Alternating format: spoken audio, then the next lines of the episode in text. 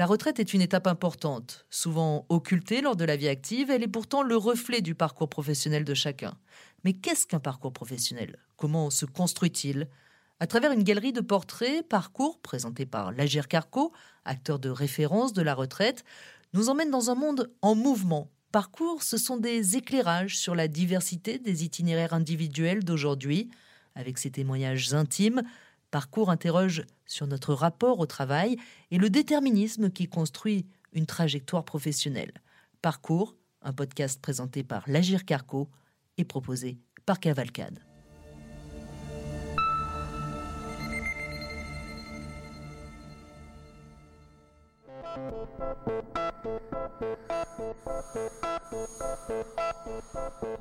Partir à des milliers de kilomètres pour vivre une autre vie, quitter la France, son pays, ses amis, sa famille, traverser l'océan et s'installer aux États-Unis pour y travailler. Cette histoire, c'est celle de Camille, une chercheuse en biologie. Après avoir passé son doctorat à Paris, elle est devenue expat. L'expatriation, l'aventure internationale que vivent 2 millions de Français chaque année. Camille a choisi de la vivre à New York, une vie américaine qui va durer 10 ans.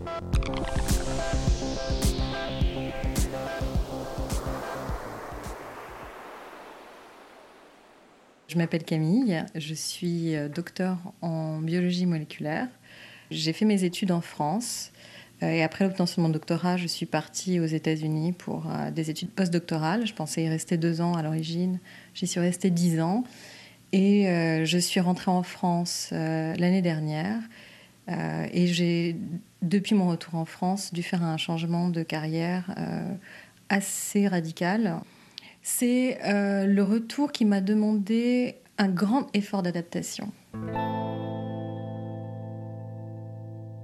Mon père et ma mère étaient tous les deux médecins et je me destinais à la médecine depuis enfin, très très tôt. Je suis rentrée en première année de médecine et donc il y avait le concours, le numerus clausus, qui je pense n'existe plus à l'époque, euh, enfin, auquel j'ai échoué plusieurs fois de suite. Et donc, il a fallu que je me réoriente. Et, ce qui m'intéressait vraiment, c'était la biologie. Et je voulais de toute façon euh, participer à soigner les gens euh, d'une façon ou d'une autre. Et pour moi, m'investir dans la recherche, ça me permettait de faire ça et aussi de comprendre le vivant, qui était quelque chose qui m'avait toujours beaucoup intéressé.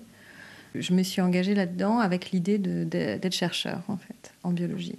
C'est assez classique, hein, je dirais, pour euh, les gens qui font un doctorat en sciences, en tout cas en biologie, de ensuite faire un postdoc à l'étranger.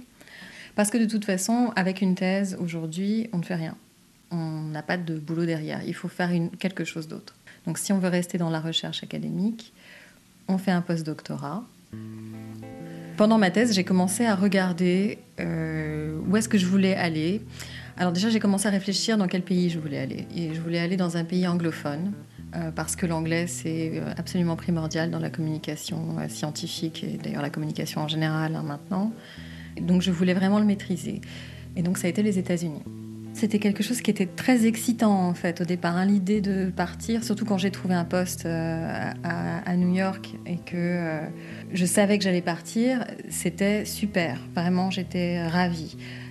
Par contre, euh, au fur et à mesure qu'on se rapprochait du jour du départ, c'est vrai que euh, je me disais mais je peux pas faire ça. C'est trop brutal, trop gros pour moi de tout laisser derrière comme ça. Euh, et c'est vrai que le départ à l'aéroport a été un petit peu compliqué.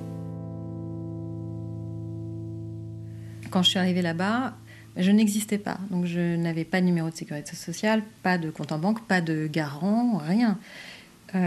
pour trouver un appart, tout ça, c'était extrêmement compliqué il a fallu euh, tout construire. Alors moi, je suis arrivée avec mes économies euh, de thèse, c'est-à-dire euh, pas grand-chose, vraiment pas grand-chose.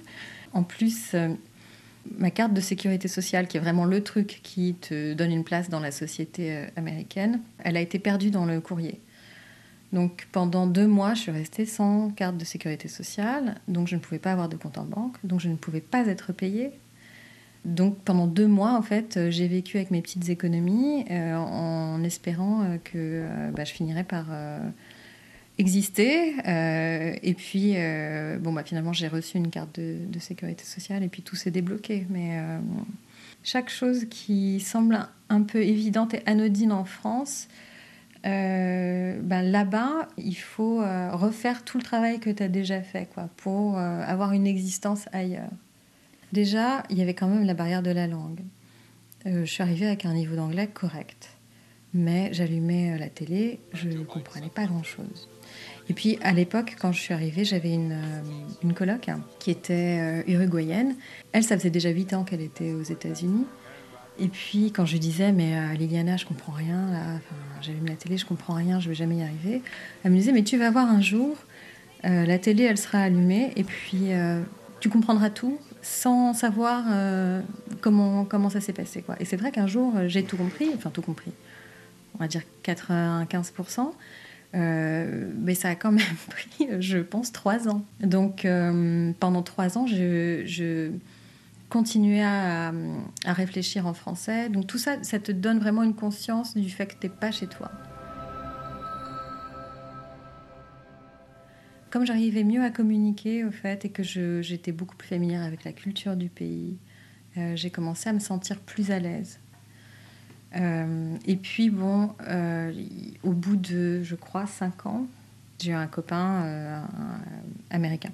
Et donc, je pense que c'est probablement l'élément clé qui a permis mon intégration dans la société euh, américaine. En fait, c'est passé par un Américain. C'est passé par le fait que je partageais ma vie avec un Américain. Et donc j'ai eu accès euh, à la vraie Amérique, à sa famille. Et puis lui, il était d'un petit bled euh, de la banlieue de Seattle. avec des parents républicains. J'étais vraiment confrontée à la vraie Amérique. Il y a eu des moments difficiles par rapport au fait de ne pas être en France, euh, notamment euh, les attentats de Charlie Hebdo, euh, les attentats du 13 novembre. ça, c'était difficile de ne pas être là.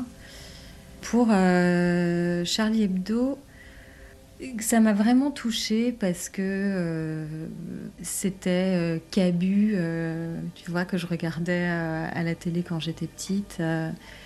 Et parce que c'était finalement le, la première fois qu'il y avait quelque chose de violent comme ça euh, qui se passait euh, en France. Alors c'est vrai qu'il y a eu aussi, euh, il y avait le, métro qui a sauté en 95 aussi, ça je me souviens également. Mais c'était pas du tout pareil. Je dirais que dans ma vie d'adulte, tu vois, c'était vraiment le premier événement comme ça en France. Et j'étais abasourdie et, et j'avais vraiment besoin de partager ça avec des Français. Et j'étais isolée en fait. Je, je pas vraiment de, personnes à qui en parler. Alors j'avais quand même des amis français à New York, parce que finalement, il y a toujours une espèce de communauté d'expats qui s'organise. Hein, et, euh, et, voilà, et donc je les ai contactés. Et d'ailleurs, euh, pour euh, Charlie Hebdo, parce que j'avais ce besoin de me retrouver avec des Français, parce que c'était quelque chose qui touchait mon pays et que j'avais besoin de me sentir dans mon pays, j'avais demandé aux gens s'ils voulaient se rassembler à Union Square, parce que c'est là que traditionnellement les gens se rassemblent pour euh, faire des manifestations à New York. Et juste se rassembler à Union Square entre Français et voilà, juste être là ensemble. Et euh, c'est un truc euh, qui a pris une ampleur hallucinante. Moi, je m'y attendais pas du tout. Et en fait, ça s'est complètement, ça s'est propagé sur Facebook. Je me suis retrouvée avec des journalistes qui me téléphonaient au travail, avec le consulat de France qui me téléphonait aussi en me disant le consul sera là. Et finalement, bah, bah, on s'est tous réunis. On était, je sais pas, je crois 3000, quelque chose comme ça. C'était primordial pour moi, en fait, de me retrouver entre Français. C'était compliqué pour moi aussi, à partir d'un certain moment, d'être loin et de pas être là pour mes proches quand il y avait des problèmes. Tu vois, si quelqu'un est malade, euh, voilà. Ça a fait partie des choses qui commençaient vraiment à me peser, en fait. Et ça a été vraiment un moteur dans ma décision de revenir.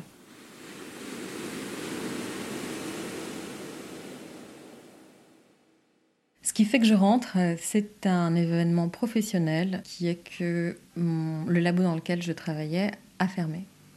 Et en fait, euh, quand tu perds ton poste aux États-Unis et que tu es sur un visa de travail, ton visa de travail est complètement lié à ton employabilité, au fait. Et, si tu n'es pas euh, employé, ben, tu n'as pas du visa. J'ai eu euh, un mois de préavis quand même euh, pour la fermeture du labo. j'ai pu anticiper mon départ. Et surtout, je ne voulais pas partir tout de suite parce que j'avais bah, ma vie là-bas, j'avais mon mec là-bas. Voilà, je ne pouvais pas partir en un mois comme ça, c'était pas possible. Alors j'ai attendu pas mal que mon Américain se décide à venir en France. J'ai pris mon courage à deux mains j'ai acheté un billet d'avion pour juillet. Et quand j'ai vu cette date arriver, ben, j'ai organisé mon retour, j'ai loué un container pour mettre mes meubles dedans. Enfin, voilà. Et euh, bon, il était clair que euh, il n'allait pas venir, quoi. Donc voilà, il fallait passer à autre chose.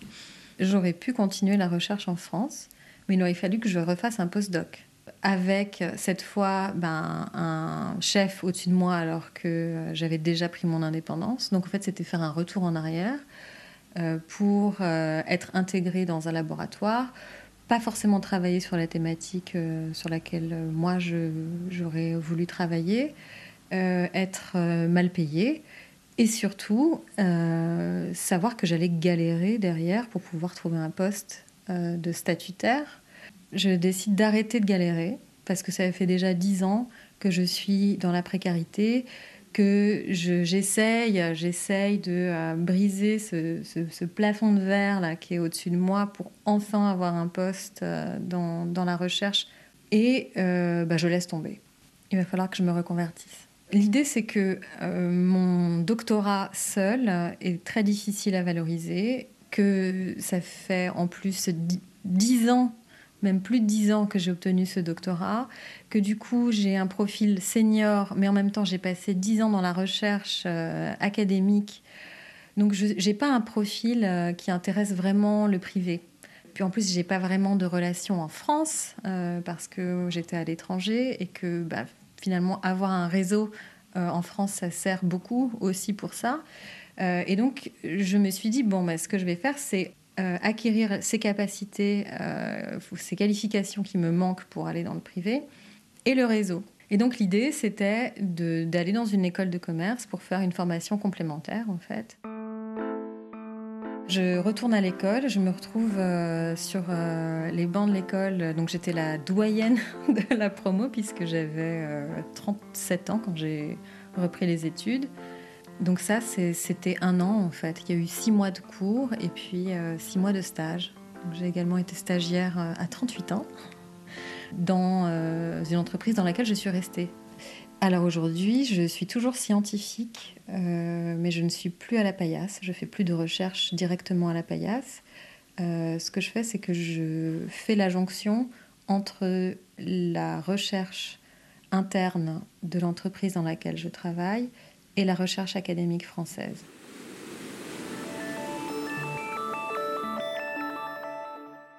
C'était le retour en France qui a été euh, le plus compliqué parce que c'était, euh, encore une fois, abandonner mes plans de carrière. Il y a eu la première fois, c'était médecine, mon échec en médecine qui a été très difficile à, digérer. J'ai mis très longtemps à me reconstruire une identité dans la recherche. Et une fois que je me suis construit cette identité, eh il a fallu encore que je change d'identité parce que encore une fois, c'était quelque chose qui était trop euh, pour lequel je n'étais pas prête à payer le prix en fait pour euh, pour vraiment y arriver finalement. Euh, et je pense vraiment que j'ai fait le, bon choix.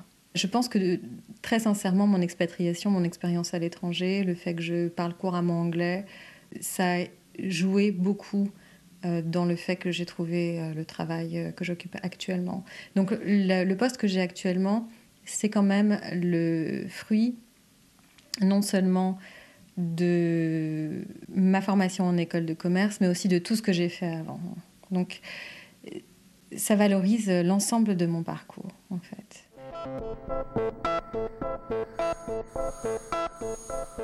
Ce que vivre loin m'a permis de faire, ça a été finalement de, euh, bah, de me développer en tant qu'adulte. Il a fallu couper le cordon. Et je pense que euh, ça a été vraiment euh, un catalyseur finalement pour moi pour réussir à être bien dans mes baskets.